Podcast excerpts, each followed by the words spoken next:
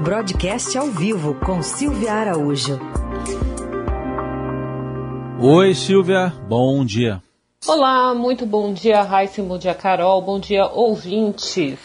Tá saindo agora a ata do Copom, né? O Copom que aumentou a taxa de juros de 5,25 para 6,25% na semana passada.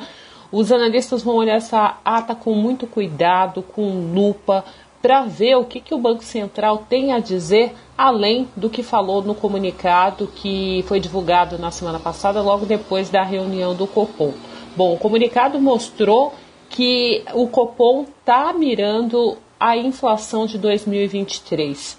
É isso mesmo, porque a inflação desse ano, o IPCA desse ano, a meta está praticamente perdida, não tem como atingir a meta, que é 5,25% de IPCA no teto da meta.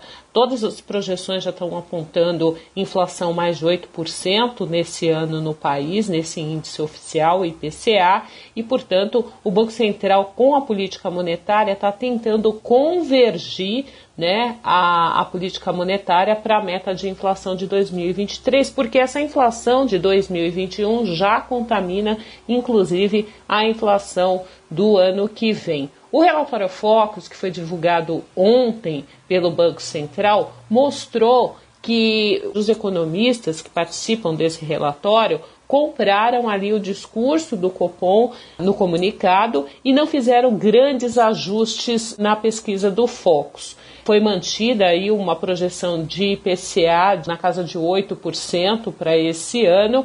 A inflação para o ano que vem também avança um pouquinho, fica em 4,12%.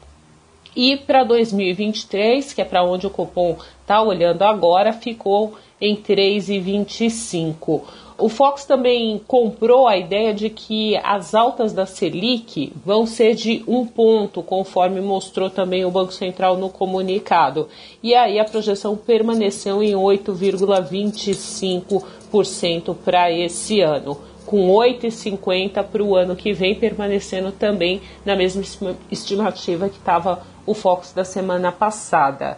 Então, isso significa que essa ata que está saindo agora, como eu disse, vai ser lida com lupa para ver se não tem algum tipo de recado embutido no texto. Recado que pode ser referendado nessa semana, que nessa semana tem relatório trimestral de inflação, uma divulgação super importante do Banco Central e vai ser feita pelo próprio presidente do Banco Central, Roberto Campos Neto, que participa de uma coletiva para explicar esse RTI.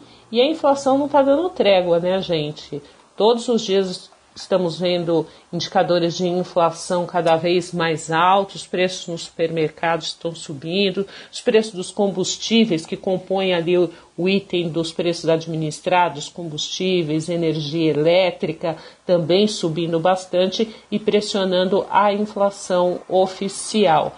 Aliás, Heisen Carol, ontem à noite o presidente Jair Bolsonaro deu uma entrevista para comemorar os mil anos, ou melhor, os mil dias, né? Mil anos, imagina, mil dias de governo. E ele deu um recadinho ali para o presidente do Banco Central. Ele disse que o remédio para combater a inflação não pode ser apenas aumentar a taxa de juros.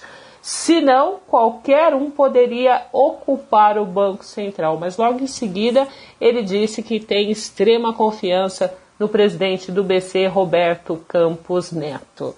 Então, o presidente do Banco Central, que pode ficar aí no, à frente né, do, do, da autoridade monetária por mais tempo, porque agora o Banco Central é autônomo, ele pode ser reconduzido mais uma vez, pode ter um, um, mandato, mais um mandato de quatro anos à frente do Banco Central. Deve ter ouvido esse recadinho aí do Bolsonaro com grande atenção, né, Raíssen e Carol? Hoje é isso. A gente volta na quinta-feira. Tchau.